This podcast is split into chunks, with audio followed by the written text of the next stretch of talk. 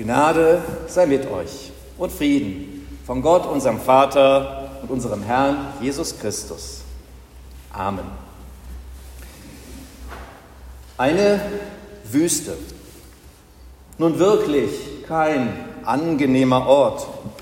Sinnbild für Trockenheit, erbarmungslose Hitze am Tag, klirrende Kälte in der Nacht. Raubtiere und anderes Getier, nicht minder gefährlich. Ein lebensfeindliches Gelände, Hunger und Durst. Dorthin geht Jesus. Auch mit uns gehen wir mit. Können, ja wollen wir mit dorthin? Wahrscheinlich weniger. Allerdings Wüste ist nicht gleich Wüste. Es gibt doch eine etwas erträglichere Variante.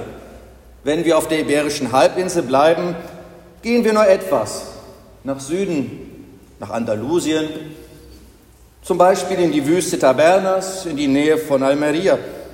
Eine Landschaft bekannt für ihre karge Schönheit und endlose Weite. Beeindruckende Kulisse. Unendliche Sanddünen und kahle, felsige Hügel. Viele empfinden diese unwirtliche Umgebung nahezu majestätisch, wenn mit der Hitze die Luft flimmert, sandige Pfade, das Spiel von Licht und Schatten über den Felsen. Dorthin zieht es den Besucher. Dorthin könnten wir vielleicht mitgehen. Hin zu einer Gegend, dessen Einsamkeiten nicht bedrückt, sondern uns einlädt. Ein Weg hin zu einer inneren Stille, umgeben von den eher leisen Tönen. Und dann erleben Menschen diese Eindrücke eben auch, nicht nur ästhetisch, sondern auch spirituell, weil Wege erkennbar werden, für die wir im Lärm unserer Großstadt keine Ruhe finden. Ein Weg zu uns selbst. Und der Blick in die Tiefe, die uns mit dem Grund des Seins verbindet. Hier können sie möglich werden, Erlebnisse der spirituellen Einsamkeit. Und hier kommen Menschen dem näher, was man Frieden und Erfüllung nennen kann. Und vielleicht sind wir jetzt innerlich ein wenig doch einen Schritt mitgegangen, dorthin in die Wüste und stehen dort an der Seite Jesu. Und nun kommen die Stimmen zu Gehör, ja, die ihn fordern, herausfordern. Zweifel an bisherigen Wahrheiten und Sicherheiten säen. Könnte es nicht sein, das ist nicht gesagt, das wenn du nicht doch der bist, dann hören wir sie. Die süßen, die dunklen Stimmen der Versuchung. Ich lese aus dem Matthäusevangelium aus dem vierten Kapitel. Da wurde Jesus vom Geist in die Wüste geführt, damit er vom Teufel versucht würde. Und da er 40 Tage und 40 Nächte gefastet hatte, hungerte ihn. Und der Versucher trat herzu und sprach zu ihm, Bist du Gottes Sohn, so sprich, dass diese Steine Brot werden. Er aber antwortete und sprach, es steht geschrieben, der Mensch lebt nicht vom Brot allein, sondern von einem jeden Wort, das aus dem Mund Gottes geht. Da führte ihn der Teufel mit sich in die heilige Stadt und stellte ihn auf die Zinne des Tempels und sprach zu ihm, bist du Gottes Sohn, so wirf dich hinab. Denn es steht geschrieben, er wird seinen Engeln für dich Befehl geben, und sie werden dich auf den Händen tragen, damit du deinen Fuß nicht an einen Stein stößt. Da sprach Jesus zu ihm, Wiederum steht auch geschrieben, du sollst den Herrn, deinen Gott, nicht versuchen. Wiederum führte ihn der Teufel mit sich auf einen sehr hohen Berg und zeigte ihm alle Reiche der Welt und ihre Herrlichkeit und sprach zu ihm, das alles will ich dir geben, wenn du niederfällst und mich anbetest. Da sprach Jesus zu ihm, weg mit dir, Satan, denn es steht geschrieben, du sollst anbeten den Herrn, deinen Gott, und ihm allein dienen. Da verließ ihn der Teufel, und siehe, da traten Engel herzu und dienten ihm. Die Wüste. Ein spiritueller Ort, der uns Wege zu unserem Innern eröffnet, der uns Stille, Weite, Tiefe erfahrbar macht und uns dem Wesentlichen nahe bringt, aber uns genauso in Versuchung führt. Uns, ja, die wir mal mehr, mal weniger auf der Suche sind nach, ja, wonach eigentlich? Nach Erfolg im beruflichen oder persönlichen Bereich? Vielleicht. Nach Bestätigung und Anerkennung? Vielleicht ein bisschen mehr. Nach Erfüllung, wenn uns unser Alltag so manchmal etwas leer vorkommt. Oder nach den ganz großen Dingen, Glück, Liebe, Frieden. Nach dem Spiel, der Aussicht auf Gewinn, dem Adrenalinschub oder einfach nach dem Weg aus einem dringenden Problem heraus. Und wer sich hier auf die Suche nach Lösungen macht, der wird eben das ein oder andere versuchen, ausprobieren.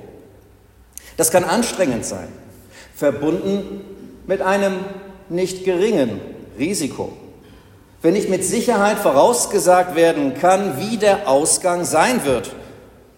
Es mag möglich sein, sich ein wenig herauszuwagen aus dem abgesicherten Bereich, um von dem zu kosten, was uns ja vielleicht entgangen wäre.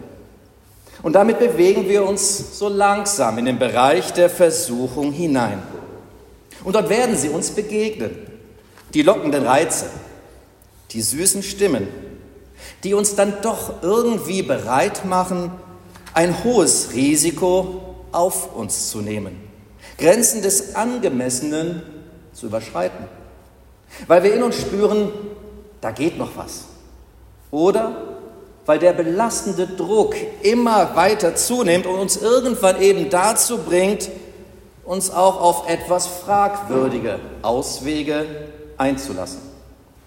Manchmal sehen wir auch keine andere Wahl. Jesus, der kommt hier nicht wirklich in Bedrängnis. Bist du Gottes Sohn? Dann beweise das und mach aus diesen Steinen Brot, damit die Menschen sehen, wer du bist und wie du dich als besonderer Anführer verhältst. Jesus, der wird hier jedes noch so vergiftete Angebot durchschauen er findet die richtigen Worte, um zu reagieren. Der Mensch lebt nicht vom Brot allein. Ende der Diskussion. Genauso bei der zweiten Szene an der Spitze des Tempels in Jerusalem. Wirf dich ruhig hinab. Gott würde dich sicher auffangen, denn so steht es ja im Psalm geschrieben.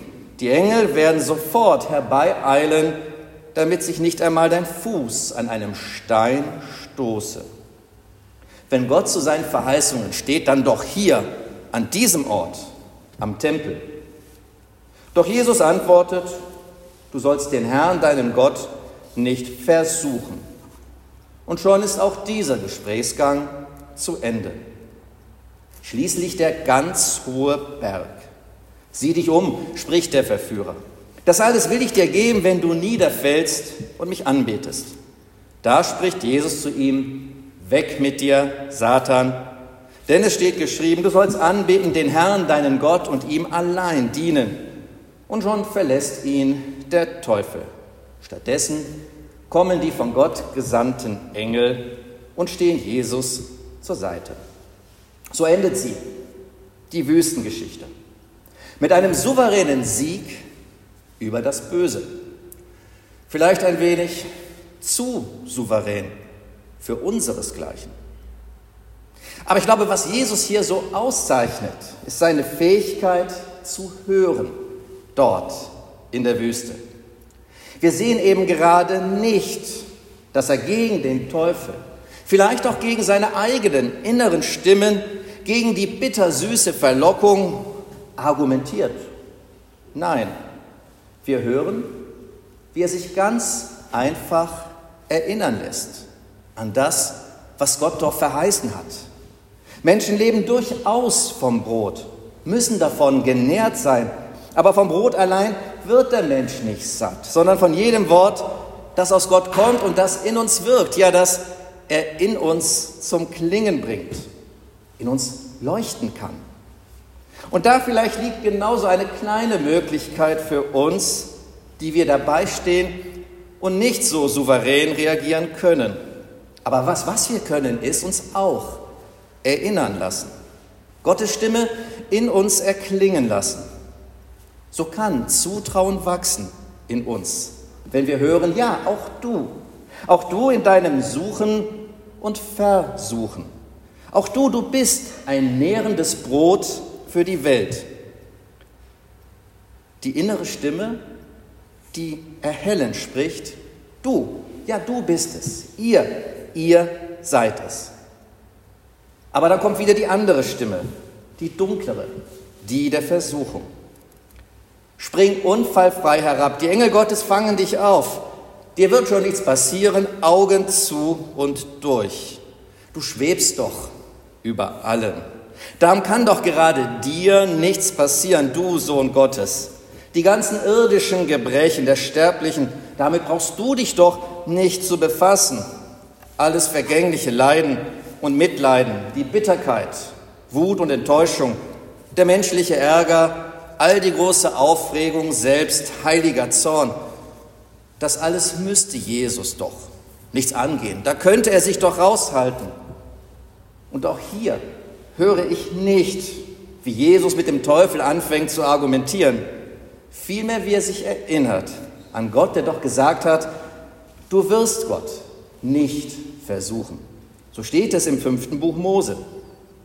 Ich werde die Fehlentscheidungen und die versuchten Wege nicht Gott in die Schuhe schieben, sondern auch mich und uns erinnern lassen an das, was gut war, an unsere Wandlungsfähigkeit, an unsere Liebe zum Leben, die uns ja gerade versuchen lässt, an die Fähigkeit, aus diesen Versuchen zu lernen.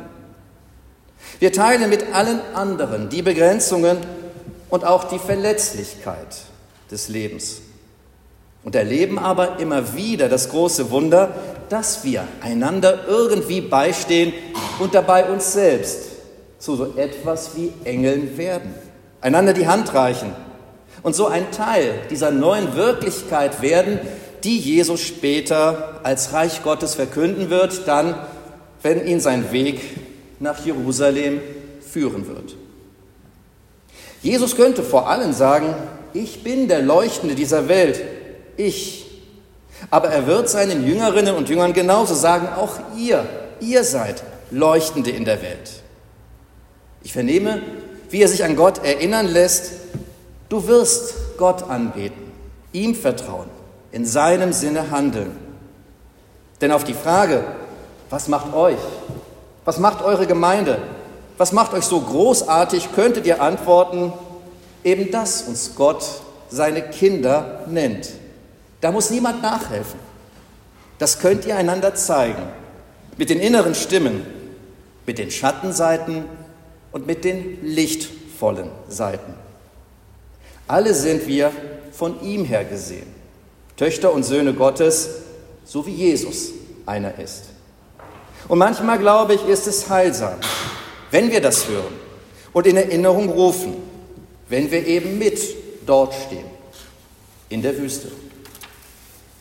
Liebe Gemeinde, helfen Sie uns nun, diese besonderen Orte, dort, wo wir Stille erleben, uns einer Reizarmut und Leere aussetzen, es zulassen, dass wir nur ein kleiner Teil eines großen Ganzen sind. Ich glaube, es mag einen Moment wichtig sein, die vielen Stimmen in uns zuzulassen. Dazu muss man vielleicht tatsächlich mal in die Wüste gehen, ihnen einfach mal zu lauschen, den Stimmen, die es in uns gibt, die süß locken und schmeicheln, die bitter beurteilen, die Bestätigung suchen, Abkürzungen versuchen und dabei so mancher Versuchung erliegen. Mag sein, dass wir uns dann ein wenig besser verstehen, wenn wir wieder den Geräuschkulissen unseres Lebens ausgesetzt sind und wir sie unterscheiden können von dem Wort, an das wir uns erinnern können oder es zum ersten Mal richtig wahrnehmen. Ein Wort, das Licht bringt, das leuchtet in uns, für uns. Ein Glanz, der erfüllt und inneren Frieden schenkt und uns begleitet, wenn wir sie wieder verlassen, diese Wüste, weil wir uns auf den Weg machen und Dunkles dabei links liegen lassen können. Und der Friede Gottes, der höher ist als alle Vernunft, er bewahre eure Herzen und Sinne in Christus Jesus. Amen.